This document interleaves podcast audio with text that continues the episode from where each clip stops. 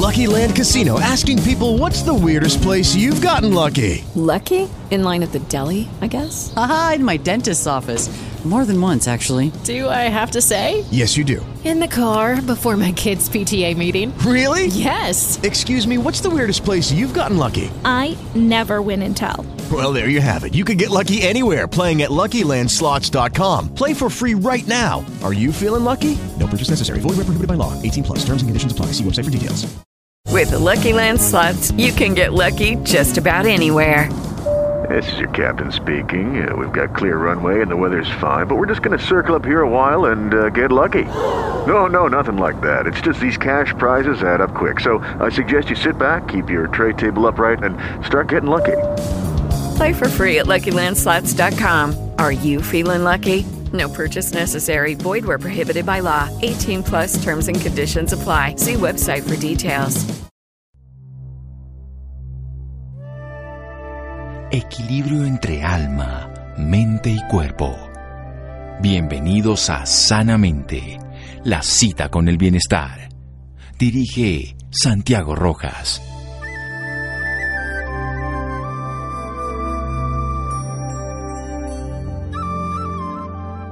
La lactancia es el cordón umbilical que nos mantiene unidos, es el amor y la sangre que corren por nuestro ser. Ailín Salguero. Buenas noches, estamos en Sanamente de Caracol Radio. Hace unos días se habló de este tema en todo el mundo, sin embargo es un tema de todos los días. Un bebé no puede estar solo con que una semana le demos lactancia, ni porque sea anecdótico y especial. Viene con el instrumento completamente preparado en cada momento para recibir este alimento del ser humano, su tubo digestivo, su sistema de absorción de nutrientes, y viene la madre preparada biológicamente para que la sangre sea transformada en esta maravillosa prenda de la vida y es la nutrición y sobre todo viene dado también con otros agentes, no solamente nutritivos, sino también inmunológicos y todo el afecto y toda la presencia de su madre, la lactancia materna.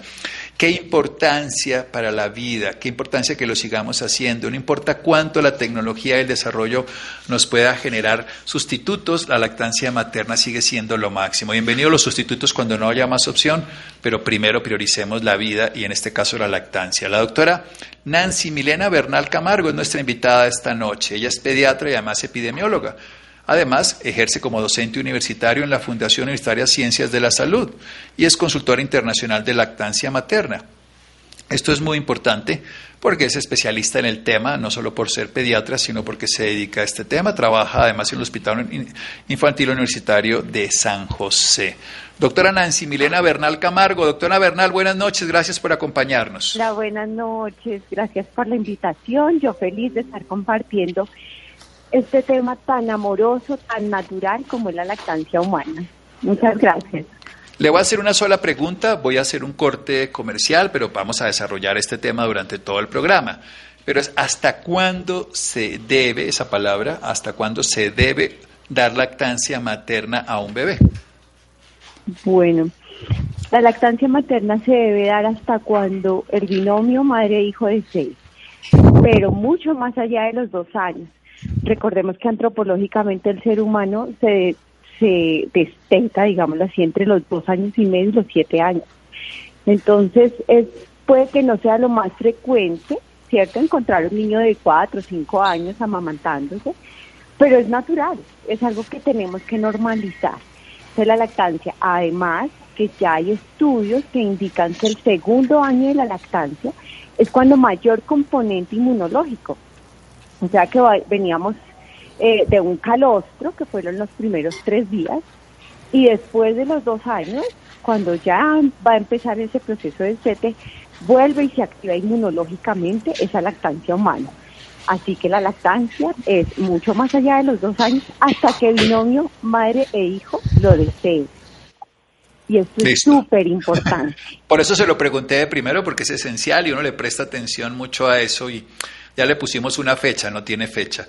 Ya le pusimos un sentido, sí tiene sentido. Un binomio madre-hijo e se ponen de acuerdo y entre los dos, cuando aparece un tercero, pues ahí toca ver eso. Ahora le preguntaremos cuando aparezca otro embarazo, parto, qué ocurre. Seguimos aquí en Sanamente desarrollando este tema esencial, la lactancia materna, en un momento.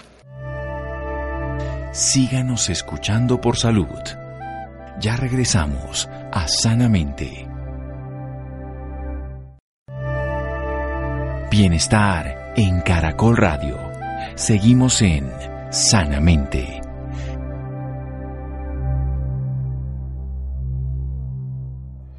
Seguimos en Sanamente de Caracol Radio, su programa de salud, con una pediatra epidemióloga, docente universitaria de la FUCS, Fundación Historia de Ciencias de la Salud, y consultora internacional sobre el tema que nos compete esta noche, lactancia materna. Ella es pediatra y hace consulta externa de recién nacido, neonatología, en el Hospital Infantil Universitario de San José. Nos habla de que ese binomio madre e hijo e hija desean hasta cierto momento de su vida mantener este vínculo afectivo, emotivo, biológico y por supuesto en este caso inmunológico de la lactancia, que puede ser incluso hasta los siete años de edad, aunque no sea lo común en algunas tribus y en algunos otros latitudes se ha estilado y se puede hacer en la nuestra, porque además se ha visto que después del segundo año la inmunología aún es más poderosa. Sabemos que la leche se va adaptando a los cambios precisamente de edad que tiene el bebé. Y por eso viene la pregunta, doctora Nancy Milena Bernal.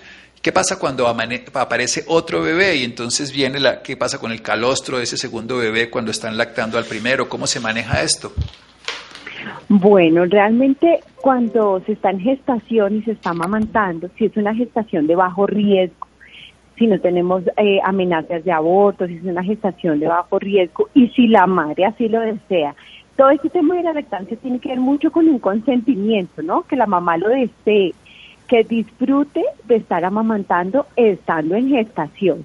Y eso es totalmente normal, eso lo tenemos que normalizar porque una mujer en gestación de bajo riesgo puede seguir amamantando a su bebé. Y una vez nace, se llama lactancia en tándem. Lactancia en tándem es que alimenta al niño grande y alimenta al niño pequeño. Ese calostro de los primeros tres días sí tiene, es un poco más salado porque pues tiene su mayor contenido ¿no? en sodio, tiene mayor contenido de proteína, inmunoglobulina, pero hay muchos bebés que lo, les gusta al niño grande. Si no lo desea, vuelve y se intenta amamantar al niño grande tras los tres primeros días de, de la lactancia, cuando ya estemos pasando a la leche de transición que viene más o menos entre el tercer y cuarto día de vida. Entonces, eh, digamos que si hay un bajo riesgo en esa gestación, se puede seguir amamantando. Y bienvenida a la lactancia en tándem, siempre y cuando eh, la madre y el, y el binomio lo deseen, y el niño grande también lo desee. Entonces, eh, es muy importante que se promueva, porque muchas veces eh, se suspende por error y por desconocimiento. Entonces, hay que promover la lactancia en tándem.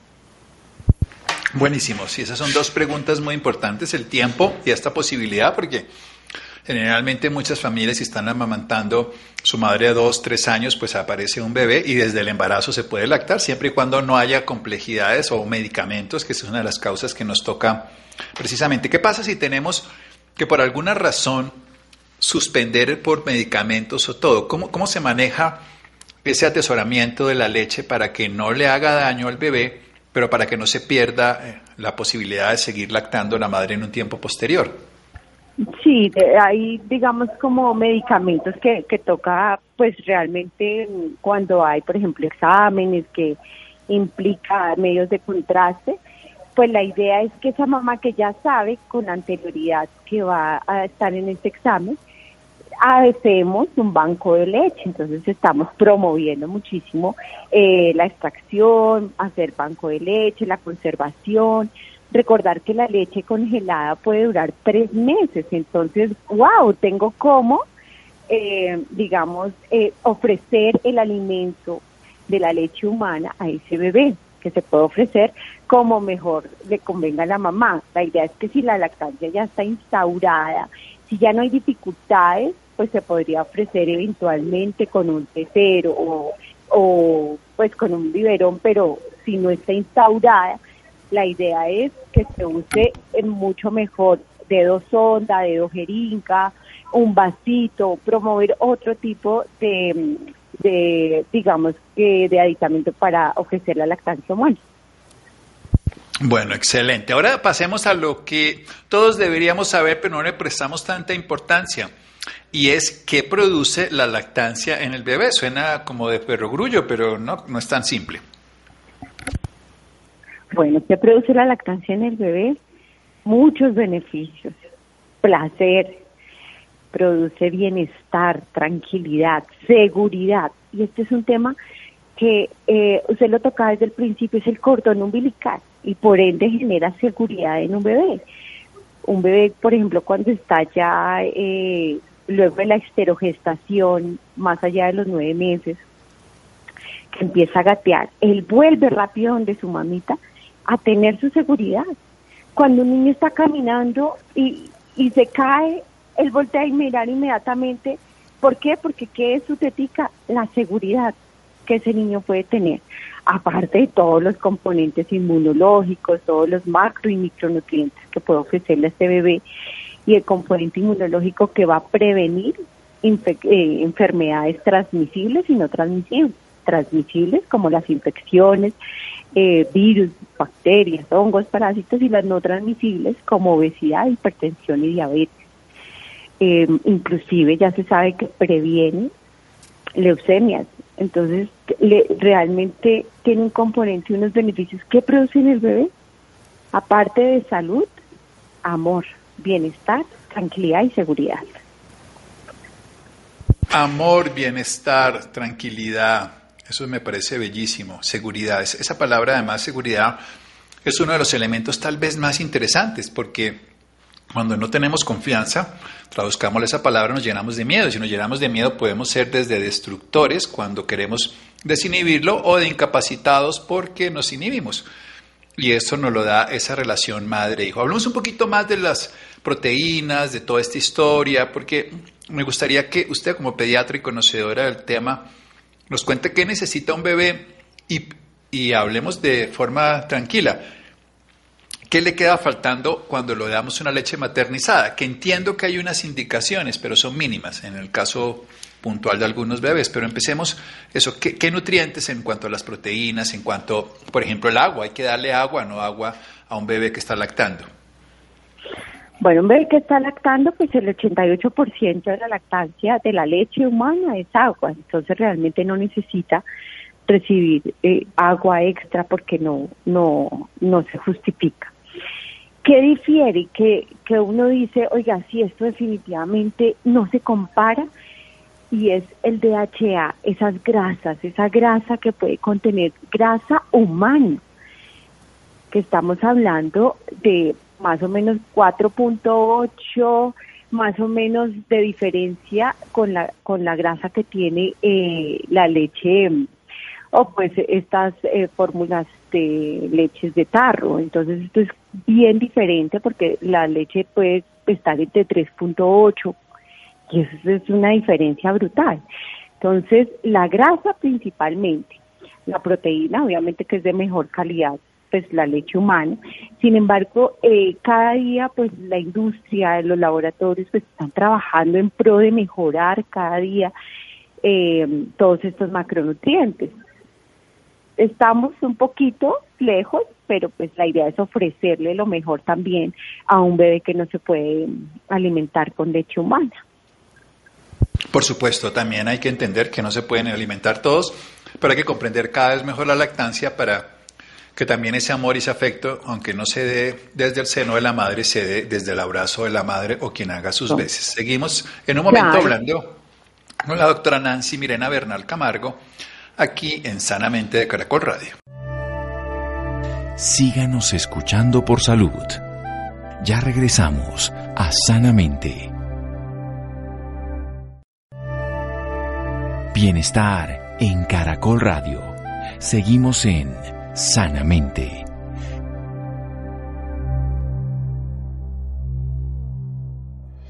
Seguimos en Sanamente de Caracol Radio, una pediatra epidemióloga con consulta de neonatología recién nacidos en el Hospital Infantil Universitario de San José nos habla a propósito de la lactancia. Se celebró hace unos días la Semana Mundial de la Lactancia que debe ser todos los días, porque nos habla de que puede ser desde los dos años en adelante, siete años incluso, o sea que no hay un tiempo definido, sino el binomio madre e hijo se ponen de acuerdo. Que se puede hacer en tándem, que significa que si la madre en el embarazo, vamos a decir, pues natural, no está tomando medicamentos o contraindicaciones, sigue lactando a su bebé y cuando nazca el otro, probablemente esos primeros tres días del calostro puede haber alguna dificultad, pero luego pueden estar los dos sin ningún problema, que además está siendo visto que después de los dos años esa inmunología es mejor en la lactancia. Nos habla de que además del placer de lactar, de sentirse amado, de ese bienestar, de esa seguridad, se va a dar un bienestar integral al individuo, al pequeño, al bebé, a la bebé. Y que además previene enfermedades como la obesidad, que esto no es una enfermedad, pero va a ser un trastorno que va a generar otras enfermedades hipertensión, diabetes y leucemia. Le hago una pregunta capciosa porque no la he encontrado y la he buscado. No sé si es que no le hemos puesto mucha atención, pero en relación de quienes lactaron durante su infancia y ahora con el COVID, o por lo menos con otro tipo de enfermedades de otro estilo. No sé si usted conozca al respecto. Pues yo creo que es conocer como la fisiopatología de todo, ¿cierto? Entonces, eh, de todas formas, si una persona ha estado alimentada adecuadamente, eh, sin tanta eh, ultraprocesado, porque es que si uno se pone a mirar si la leche de tarro pues es un ultraprocesado, o sea, desde ahí venimos como alterando y cambiando el sistema metabólico y todo, eh, pues para, no hay reportes en este momento de si eh, los, eh, las personas que fueron amamantadas otra hora y por cuánto tiempo, entonces tienen más riesgo de COVID o no. Pero como, como grosso modo podía uno mirar si, si eh, fisiopatológicamente pues puede alterar, ¿no? Una alimentación, además recordemos que estos niños eh, la, leche um, ultraprocesada también va a generar esa adicción, ¿no? Como esa, también esa, digamos, ese gusto por el azúcar, es más difícil que coman un poco más saludable. El, el esfuerzo como familia tiene que ser mayor y como cambios de estilo de vida tiene que ser mayor y eso es eso es algo que no se puede ni minimizar, no es ni porque estemos romantizando la lactancia ni nada, o sea, listo, yo voy a tomar la decisión o por X o Y motivo me tocó dar fórmula, yo voy a cambiar mi estilo de vida. Yo voy a cambiar, ¿por qué? Por ti, hijo, por ti, hija, porque yo tengo que ser una persona saludable por todos por toda la familia. Entonces, eso, eso es algo que no se puede minimizar y no es como que, que uno diga, ay, pero es que la gente que habla de lactancia, como, no, espérate un momento, es que hay algo que es natural y hay algo que no es natural. Creo que ese es un eje fundamental ahora con la ley de comida chatarra y con, la, con, con el conocimiento, digamos, con la comprensión de lo que hace la comida chatarra en el cuerpo. Es que si uno empieza a darle un sabor extraño, si lo empieza a llenar de aditivos que obviamente le va a generar una transformación en la palatabilidad, en la capacidad de generar llenura, pues para que se sacie la persona con cantidad, pues ya lo está metiendo en un capítulo que va a seguir toda la vida. Y eso, y eso, eso no solamente va a tener evitar la, la prevención que haría la leche materna con la el sobrepeso, la obesidad, la diabetes, todas estas cosas, sino que es que le va a favorecer. No solo no le evita, o sea, no sería un freno, sino que es un acelerador, porque ya sabemos todas las relaciones, incluso de los ultraprocesados con todas otras cosas. Hablemos un poco de por qué no hay una gran cantidad de lactancia materna en los países desarrollados. No sé cómo sería frente a Colombia. Usted debe conocer estadísticas. Cuéntenos un poco. ¿Y por qué se ha bajado? ¿Por qué se ha alterado esto? Pues precisamente por, por la sociedad líquida, ¿cierto? Entonces queremos todo fácil y queremos como todo rápido y, y, realmente ofrecer em, la leche de tarro y los ultraprocesados es mucho más fácil. Obviamente yo como mamá, es que ni siquiera como pediatra, muchas veces uno, o sea, hacerle la comida natural, la saludable, pues es copioso y dispendioso. Entonces yo digo, bueno, pero yo decidí tener esta niña y yo decidí que le iba a dar lo mejor de mí. Entonces, si me tengo que levantar más temprano, si tengo que hacerlo, porque es mucho más natural, pues es que es sacrificante. Y la sociedad líquida de los países desarrollados no lo permite. Todo queremos rápido, todo lo queremos fácil, eh, no me voy a complicar la vida, eso de la lactancia es em, eh, muy copioso, muy difícil, esto no es para mí, no voy a buscar quien me ayude. Y eso es lo que ha hecho que realmente en los países desarrollados eh, baje obviamente la adherencia a la lactancia materna. Y lo, el tema fundamental es que si no hay buena lactancia, pues hay todos estos problemas de más. Es que empezamos como árbol que nace torcido, no se endereza y se termina alterando. Hablemos un poco de si hay diferencia en la lactancia de una mujer joven, una, ¿qué, mujer, qué madre no podría lactar, digamos, eh, por edad, por condiciones de salud, independientemente de los medicamentos, para que también entendamos ese otro lado pequeño, pero que también existe?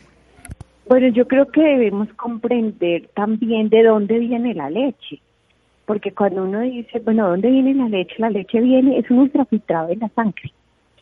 Entonces, yo sí debo estar en un buen estado, ¿cierto? Alimentándome bien, eh, disminuir a cero, bajar a cero el riesgo de anemia, sí, todo esto porque eso sí va, va a alterar un poco. Entonces, yo, una mujer saludable, una mujer que viene eh, preparándose para su maternidad, pues va a poder amamantar, tenga 40 o tenga 45 o tenga 17 o tenga 20.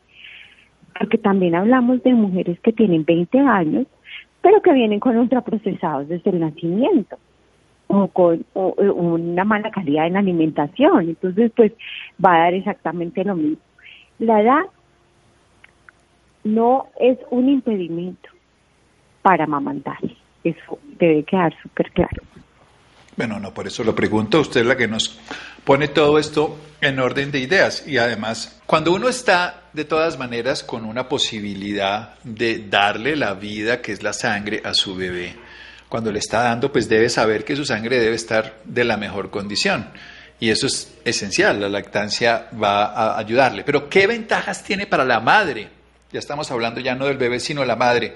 Es cierto que adelgaza, es cierto que es anticonceptivo, Cuéntenos un poco, doctora.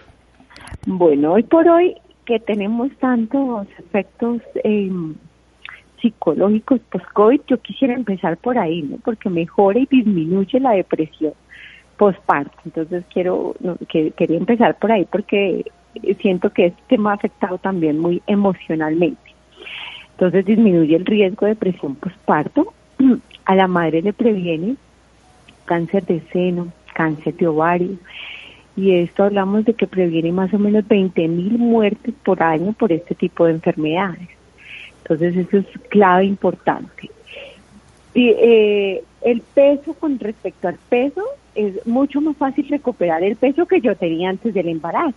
Por eso es que para pensar en el peso yo tengo que pensar en que voy a estar saludable antes de embarazar. Eso también es súper clave.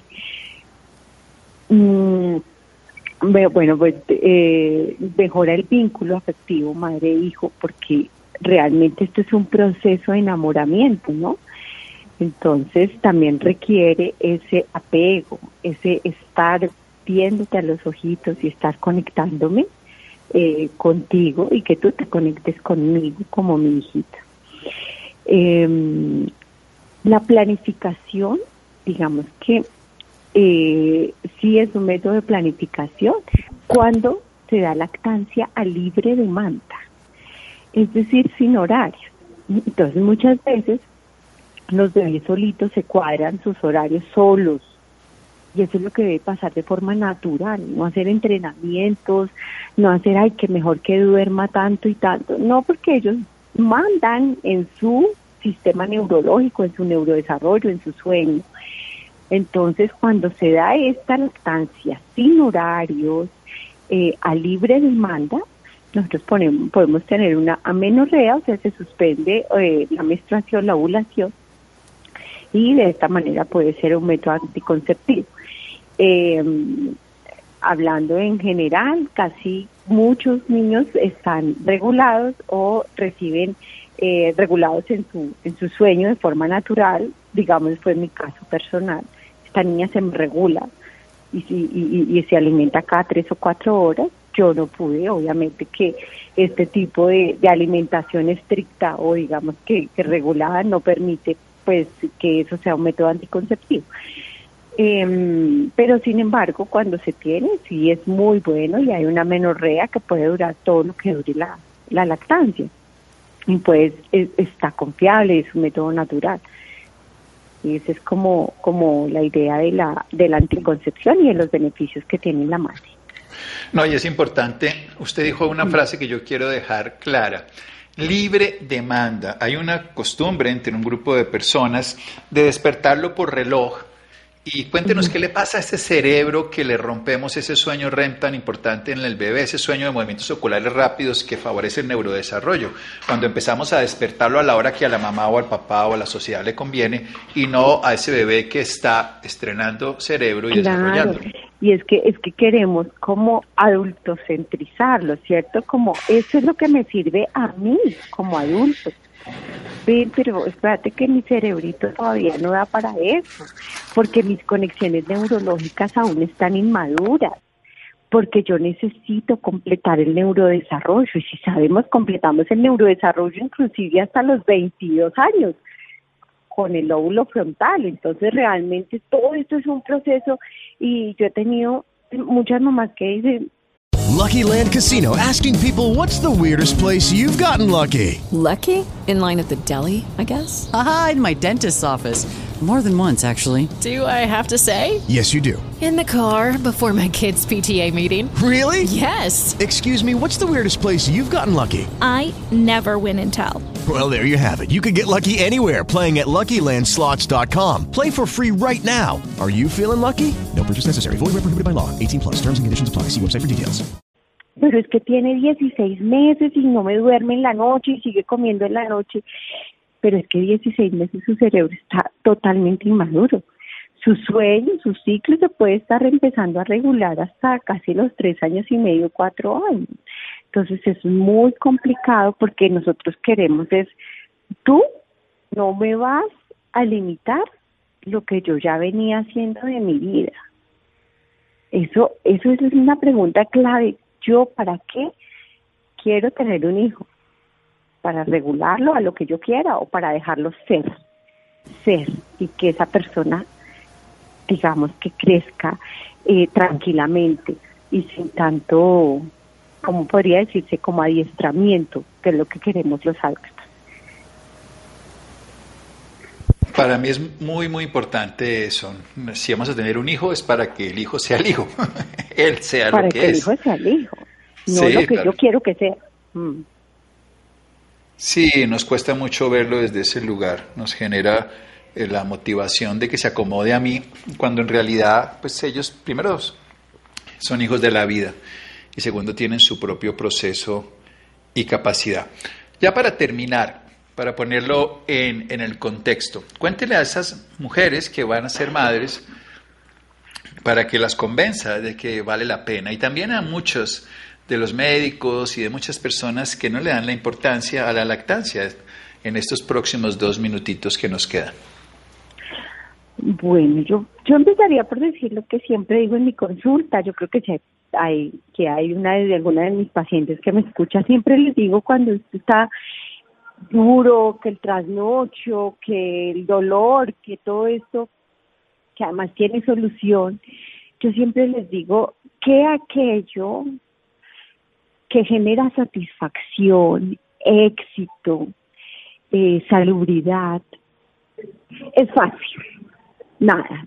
Yo recuerdo estar estudiando y los turnos y mis ojos llorando, ok, y al punto de tirar la toalla, pero después la satisfacción es impresionante, impresionante. Yo les digo muchas veces que la Mujer Maravilla me queda en pañales. Cuando veo una niña con un adecuado neurodesarrollo, mm, tan inteligente, tan bonita, no porque sea mi hija, pero piénsenlo como si fueran sus hijos. Y, esto va a requerir un sacrificio, claro que sí, porque es que no vamos a romantizar la lactancia. No, esto hay noches duras, hay noches en las que todavía sigo eh, amamantando, se despierta y bueno, simplemente yo cierro los ojos y digo, un día Fátima va a tener cinco años y ya no me va a buscar y después va a tener quince.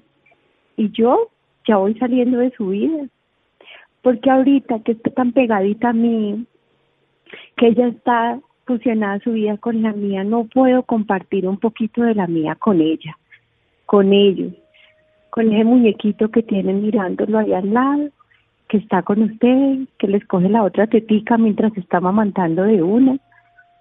Es algo hermoso, duro, sacrificante, pero gratificante. Que los invito a mamantar. Las invito a mamantar, que además no solamente termina siendo esencial para la madre, como dijimos ahora, sino también para el bebé y también para la sociedad, porque son personas menos enfermas. Quiero es llevar ese tercer elemento. La madre ya vimos desde su estética, desde su nutrición, desde su depresión, desde su proceso también de manejo social, afectivo, relaciones, liberación de oxitocina, que es tan agradable desde tu punto de vista, que no la hemos nombrado.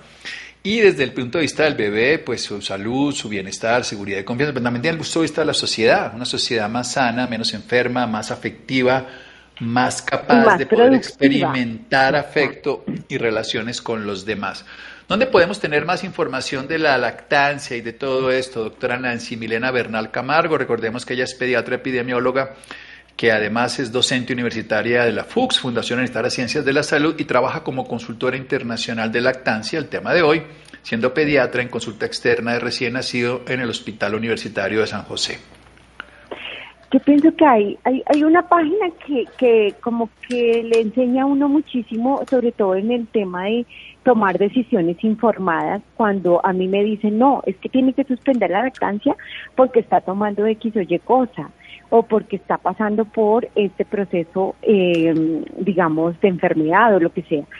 e-lactancia.org, allí pueden encontrar toda la información. Uno ingresa la enfermedad o el, medicamento y pues mira a ver si es compatible. Las vacunas, todo, absolutamente todo. En bueno, nuestra me página, encanta. En nuestra página, digamos, del Hospital Infantil Universitario de San José, nosotros tenemos el programa de doctora Ami, amiga de la mujer, el bebé y la familia.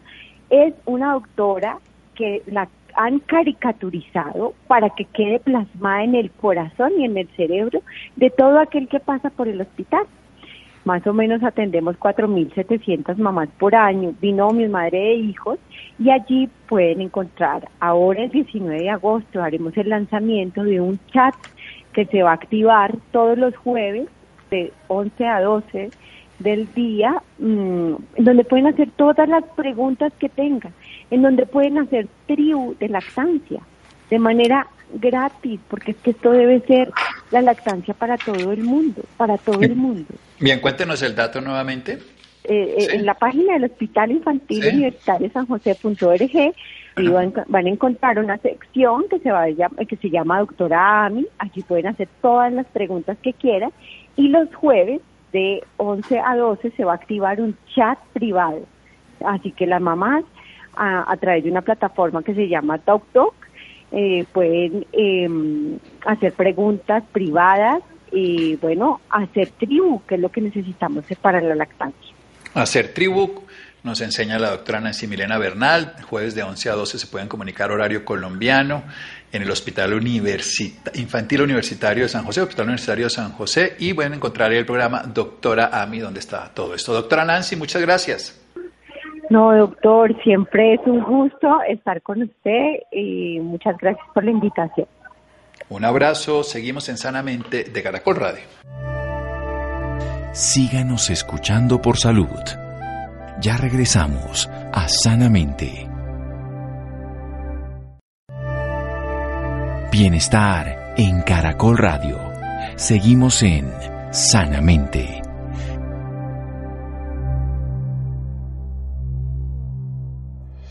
Seguimos en Sanamente de Caracol Radio. Conozcamos que el 70% de pacientes terminales o con dolores crónicos mueren en condiciones de sufrimiento por falta de cuidados paliativos. Vamos al otro extremo de la vida y esto es muy doloroso. Querida Nidia Cristina, por favor. Muy buenas noches, doctor Santiago, y a todas las personas que se encuentran esta noche con nosotros. Colombia, a pesar de su avance en las regulaciones y de ser el primer país de Latinoamérica en poner en marcha los cuidados paliativos en los años 80, sigue con varias tareas pendientes para asegurar el acceso a todos los pacientes a esta especialidad, que trata el dolor y los síntomas asociados a enfermedades terminales. El 70% de pacientes terminales o con dolores crónicos mueren en condiciones de sufrimiento por falta de cuidados paliativos. Lo advierte el Atlas Latinoamericano de Cuidados Paliativos y el Observatorio Colombiano de Cuidados Paliativos. El difícil acceso a tratamientos contra el dolor crónico y los síntomas de las enfermedades terminales en varias zonas del país es una de las principales alertas. Esta noche nos acompaña la doctora Sandra Liliana Parra, internista especialista en medicina del dolor y cuidados paliativos, docente de la Universidad del Bosque y la UPB. Actualmente es la presidenta de la Asociación Colombiana de Cuidados Paliativos. La doctora Sandra nos dará a conocer un tema del que pocos hablan, pero que es muy importante saberlo. Doctora Sandra Liliana, muy buenas noches. Eh, bienvenida a Sanamente de Caracol Radio. Hola, muy buenas noches. Muchísimas gracias por la invitación. Eh, y gracias por poder tener este espacio para poder hablar de este tema tan importante. Muchas gracias por compartir sus conocimientos, doctora Liliana. Pero para contextualizar un poco, ¿qué son los cuidados paliativos y cuál es su importancia?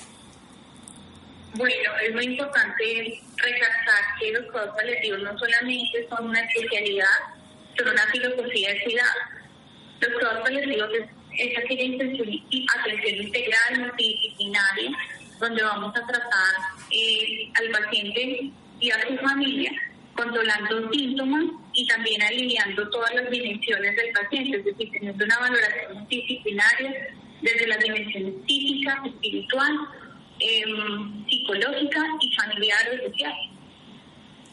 Entonces, es aquí la importancia de, de, poder hacer esta valoración integral a pacientes con enfermedades crónicas, porque sabemos que cualquier enfermedad crónica y sobre todo en sus estados más avanzados, eh, pues van a tener implicaciones en todas las dimensiones de la vida de la persona y también comprometen eh, a la familia y a los cuidadores eh, y que ellos también pues hacen parte de, esa, de ese centro de cuidado a partir de cualquier equipo de cuidado establecido. Muchas gracias, doctora Sandra. Pero, ¿qué es lo que el Atlas Latinoamericano de Cuidados Paliativos advierte? ¿Qué es lo que sucede? Pues mira, eh, digamos que es importante reconocerlo, entender que aún estamos muy por debajo del número de servicios ideales, pues digamos que el número lo tomamos eh, de la Asociación Europea, que es dos servicios por cada 100.000 habitantes. En Colombia tenemos 0.9 servicios y estamos hablando de las grandes ciudades, advirtiendo que también tenemos una gran deuda con las, eh, las zonas más apartadas, las áreas más apartadas, las vinequías, la Guajira, algunas zonas de la costa atlántica, eh, donde, realmente ni siquiera tenemos eh, un número cercano a este punto nueve de número de servicios por mil habitantes. Entonces, realmente la situación en Colombia, si bien cuando comparamos con años previos, hemos, previos hemos avanzado tanto, eh, aún hace, hace falta, pues hace falta la atención tanto en la consulta externa, como en las, en las IPS, es decir, en los hospitales o clínicas, y también en la atención domiciliaria. Entonces aún estamos eh, con una venta importante de servicios eh, para poder atender toda esta población que, como tú dijiste, tiene grandes necesidades desde el punto de vista sintomático para mejorar su calidad de vida y sobre todo en las etapas finales, que es donde nuestros tratamientos más activos, aún nos falta eh, poder cubrir a todos estos pacientes y que puedan tener una mejor calidad de vida en el marco de una enfermedad crónica y una buena muerte en el caso del, del escenario de terminalidad. Pero ¿cuál es eh, ha sido ese obstáculo para que solamente eh, como que em, los departamentos eh, principales sean los que tienen acceso a a, esta, a estos cuidados? Pues realmente, digamos que hay muchas barreras, obviamente parte de la estructura o cómo está estructurado nuestro sistema de salud, que es un sistema de salud centralizado, que realmente dentro de las políticas públicas que se han instaurado en los últimos años, esa visión de salud pública que está teniendo el Ministerio ha entendido un poco esta problemática y la importancia de llegar a las regiones, no solamente que el paciente llegue a la atención, sino que también los servicios de salud de calidad lleguen a las regiones. Eh, pero digamos que esto es todo un cambio de política institucional y de estructura, parte de ahí un poco, obviamente también tiene que ver con las estructuras de las IPS, eh, con que tantas, eh, digamos, entidades tengan las EPS en las diferentes eh, regiones, porque obviamente pues primero tiene que haber una cobertura de la EPS, debe haber una EPS que garantice este servicio. Y también obviamente hay algunas otras barreras como, como la importancia que las EPS reconozcan que deben tener profesionales de todo paliativo dentro de sus staff, dentro de su, digamos, de su parrilla de especialistas, eh, también algunas IPS, esto también ha venido cambiando, van a ir entendiendo la importancia de esta atención multidisciplinaria dentro de las instituciones, entonces obviamente hay muchos factores, es decir, a todo nivel hay situaciones que limitan o que generan estas barreras y que estamos identificando. Eh, el Observatorio Colombiano de Paliativo ha hecho un trabajo muy importante en identificar estas barreras, eh, reconociendo como todas estas eh, cada una de estas dificultades en los diferentes ámbitos y en los diferentes eh, actores dentro de dentro de la atención y la idea también es pues está proyectando un, plan de acción para poder eh, generar que en los próximos años podamos mejorar ampliamente la cobertura y importantísimo la cobertura con calidad. Muchas gracias, eh, doctora Sandra. Em, ¿a, qué se debe, ¿A qué se debe a que el acceso también a los medicamentos controlados del dolor crónico y de enfermedades terminales en algunas regiones del país sea tan difícil? Bueno, eso también se ha, analizado mucho dentro del observatorio. Se han hecho el observatorio con la Universidad de La Sabana eh, y la Universidad de Bosque han liderado eh, unos talleres relacionados con este acceso a los medicamentos donde se han observado barreras nuevamente como a todo nivel, ¿cierto? A nivel de la producción nacional que también ha venido, digamos, comparativamente con los previos años previos, ha venido mejorando bastante, pero también hay un tema de gobiernos locales.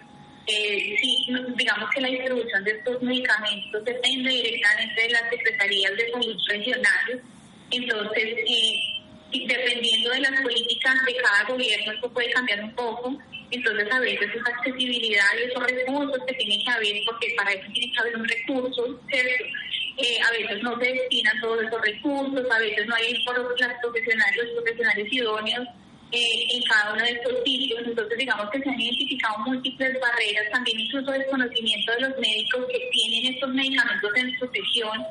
Eh, hay, hay muchas barreras, también otra barrera importante que estamos intentando desde la academia eh, romper la formación en el manejo del dolor desde el pregrado, que ha venido haciendo un trabajo muy fuerte que se ha hecho desde, digamos, desde las universidades, entendiendo la problemática, los especialistas eh, hemos querido como mostrar la importancia que los médicos generales aprendan a manejar dolor, puesto que el dolor es el signo vital, ¿cierto? y el dolor es importantísimo porque es la principal causa eh, de consulta los servicios de urgencia y, un médico general debe saberlo manejar muy bien. Entonces, todas estas barreras ya se han identificado eh, y digamos que hay estrategias a todo nivel, pero sabemos que el trabajo que viene sigue siendo fuerte y que tiene que haber un compromiso eh, institucional, tiene que haber compromisos desde la academia, también tiene que haber compromisos eh, desde, digamos, las diferentes entidades regionales, entendiendo la importancia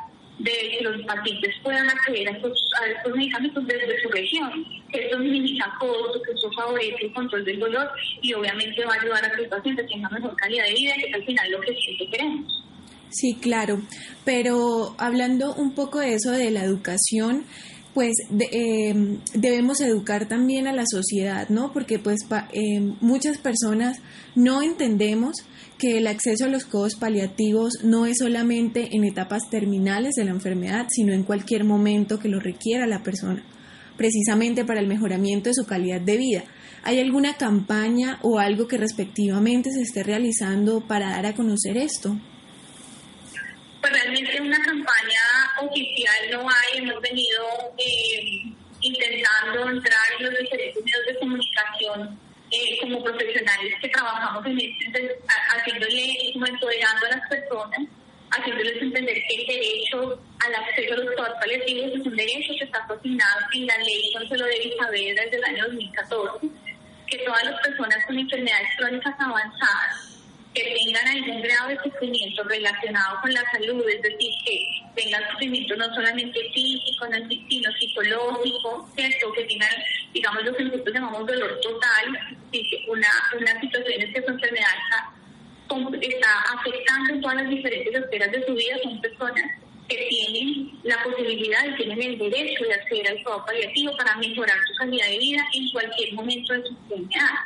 Eh, es decir, incluso desde el momento del diagnóstico. Muchas veces en las instituciones, obviamente más grandes, eh, nosotros acompañamos a pacientes desde el momento del diagnóstico, acompañamos a los profesionales, a los oncólogos o a los cardiólogos, a los pacientes de enfermedad renal desde el momento inicial eh, también porque obviamente estos diagnósticos son de alto impacto, generan unos cambios en la vida y desde ahí, desde ese momento, en todas las, en todas las trayectorias de enfermedad vamos a acompañar en diferente intensidad con diferentes eh, personas del equipo dependiendo de las necesidades y obviamente si la enfermedad avanza en una situación eh, digamos que más compleja y donde pensemos que se acerca a la terminalidad, ahí nosotros vamos a acompañar al paciente de una manera más intensa.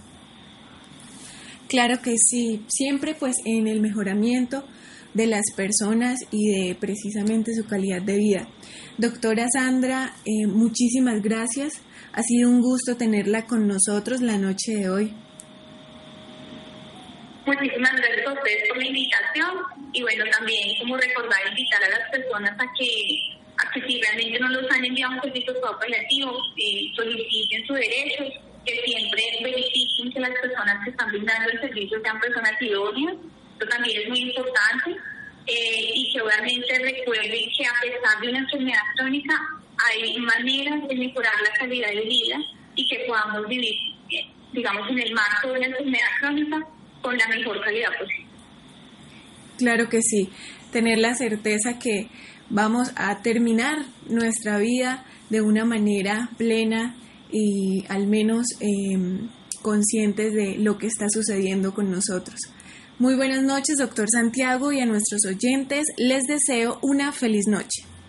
Bueno, Anida Cristina, muchas gracias por la nota. Muy doloroso la carencia de apoyo a un paciente en su fase terminal en toda esa etapa de la muerte. Muchas gracias a Fer, muchas gracias a Iván, Ricardo Bedoya, Yesid Rodríguez. Quédese con una voz en el camino con Ley Martín. Caracol piensa en ti. Buenas noches.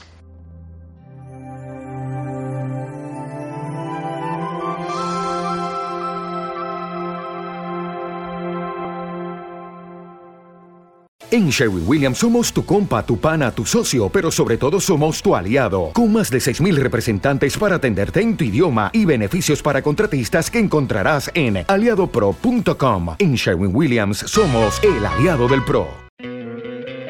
¿No te encantaría tener 100 dólares extra en tu bolsillo? Haz que un experto bilingüe de TurboTax declare tus impuestos para el 31 de marzo y obtén 100 dólares de vuelta al instante. Porque no importa cuáles hayan sido tus logros del año pasado, TurboTax hace que cuenten. Obtén 100 dólares de vuelta y tus impuestos con 100% de precisión, solo con Intuit TurboTax. Debes declarar para el 31 de marzo. Crédito solo aplicable al costo de la presentación federal con TurboTax Full Service. Oferta sujeta a cambios o cancelación en cualquier momento.